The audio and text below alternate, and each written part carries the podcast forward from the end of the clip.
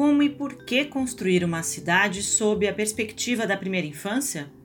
Eu sou a Luanda Neira e você está ouvindo Futuros Urbanos, o podcast do Instituto Cidades Sustentáveis sobre o desenvolvimento justo e sustentável das cidades. Quando pensamos em políticas públicas municipais para a primeira infância, normalmente lembramos das questões básicas ligadas à creche, uniformes, alimentação, que costumam integrar as pastas de educação ou saúde. No entanto, todas as áreas de desenvolvimento de uma cidade podem partir da perspectiva das crianças. A exemplo do que já existe em outros países, foi lançada recentemente aqui no Brasil uma rede de cidades chamada Urba 95, uma iniciativa da Fundação Bernard Van Leer e do Instituto Cidades Sustentáveis para promover, desenvolver e fortalecer programas e políticas públicas voltadas ao bem-estar e à qualidade de vida das crianças de 0 a 6 anos de idade, a premissa é de que é preciso uma cidade inteira para educar uma criança e que uma cidade boa para crianças pequenas será boa para todos. A cidade de Fortaleza, capital do Ceará, é uma das 14 cidades que integram a rede Urba 95 e tem planejado e executado projetos considerando as necessidades da primeira infância. Luiz Alberto Aragão Saboia, secretário municipal de Conservação e Serviços Públicos de Fortaleza, observa as diferenças entre cidades cujas pessoas estão no centro das suas políticas públicas e cidades em que as pessoas são acessórios de suas políticas. Que tipo de cidade nós queremos construir e que tipo de cidade, de forma geral no Brasil, as grandes cidades, nós vínhamos construindo, né? Isso pode parecer uma coisa filosófica, mas é muito prática. E isso se reverbera em todas as facetas de uma cidade. Por exemplo, no trânsito. Quem deve ter prioridade no trânsito é um pedestre ou é um carro? Quem deve ter prioridade no espaço público, né? Quem deve ter prioridade no solo urbano é o espaço público ou é o espaço destinado para outras atividades? Então, você começa a fazer esses questionamentos e você precisa se posicionar. Então, nós queremos construir uma cidade para pessoas, uma cidade que as pessoas, claro, são importantes, mas são acessórios ou nós queremos fazer uma cidade onde as pessoas deixem de ser acessórios e passem a assumir o protagonismo em qualquer dimensão da cidade, na dimensão da geração de renda, da redução de desigualdades, da promoção da educação e aí sim na rede de espaços públicos da cidade. Precisamos criar, elaborar o que eu posso conceituar como espaços de cidadania, que são espaços tanto físicos próprio tecido urbano, como quando são espaços institucionais, para que as pessoas participem, criem senso de pertencimento, debatam, influenciem a vida da cidade. Ele conta que em Fortaleza, os gestores foram percebendo as necessidades de pensar nas crianças na execução dos projetos urbanísticos de maneira intuitiva. A gente começou a testar e ver que espaço urbano, para que ele seja qualificado, é fundamental que você tenha convivência urbana pacífica, sadia e, e, e de nível. E convivência urbana pacífica, sadia e de nível, necessariamente atrai famílias. E para que, que se atraiam famílias, necessariamente tem que atrair crianças, tem que atrair idosos, tem que atrair todos, né? Então, pegando a vertente da criança, a gente começou a perceber isso de forma intuitiva nas nossas intervenções. Então, começamos a incorporar elementos específicos para crianças na construção de espaços públicos. Né? Vou dar aqui um exemplo para você. A gente iniciou um projeto bacana, eu falei chamado Cidade da Gente. Esse projeto significava a recuperação de, um, de uma área de asfalto que antes era para estacionamento desordenado de carro, e a gente fez um trabalho de urbanismo tático e rapidamente, assim, em uma semana, criou um imenso local de espaço público.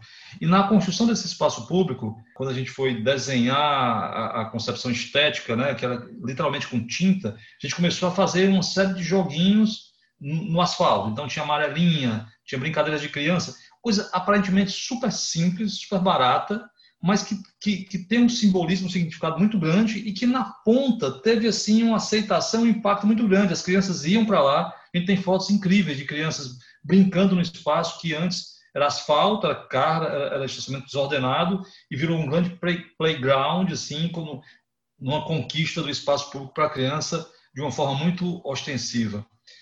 Fizemos um projeto super legal também, chamado Caminhos da Escola, esse projeto é um projeto que a gente identificou as escolas de Fortaleza e, e aí nós pré-selecionamos um conjunto dessas escolas principalmente aquelas em áreas socialmente mais vulneráveis.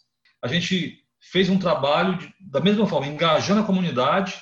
Essa era uma área, é, na, numa região aqui chamada Pirambu, e isso ficava assim no coração de uma área que era tida como violenta e uma, e uma área pobre da cidade. A gente começou a conversar com a comunidade. O que a gente pode fazer para melhorar esse espaço?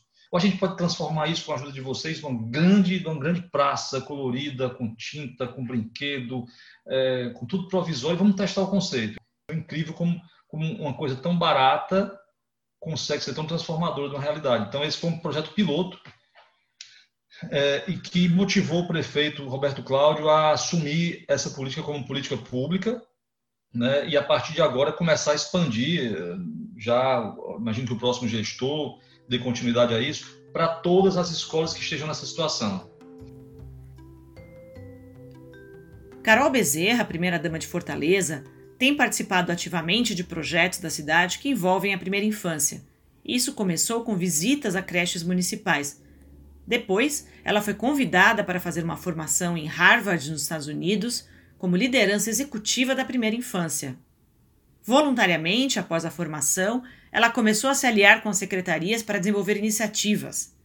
E ela comenta agora os desafios nesse processo e a importância das formações dos próprios agentes públicos para o tema. Eu não tenho cargo, eu não sou unidade gestora, eu tive que me aliar às secretarias para que nós juntas pudéssemos ter sucesso na luta pelas políticas de, de primeira infância. Então, eu acho que essa intersetorialidade dentro de uma prefeitura talvez tenha sido o aspecto mais difícil de construir, porque a gente lida com diversas pessoas, diversos pensamentos, e isso é muito bom. Eu acho que saber lidar com isso é democracia, mas essa coisa de a criança é um ser integrado. Eu não posso olhar a criança separada da saúde, da educação, da assistência social. Na verdade, a gente tem que estar colocando secretários de todas as áreas na, me na mesma mesa para discutir. Porque eu cito exemplos que muitas vezes a criança está com dificuldade na escola, mas essa dificuldade provém de um problema de saúde ou de, de, uma, de uma residência que não está conseguindo, assim, de uma família que ainda não está conseguindo dar essa segurança ao filho e ela precisa de um outro apoio que é na saúde ou, ou até, é, é, por exemplo, a política do, do Luiz Alberto, que ele tem a mobilidade vinculada à educação no caminho da escola.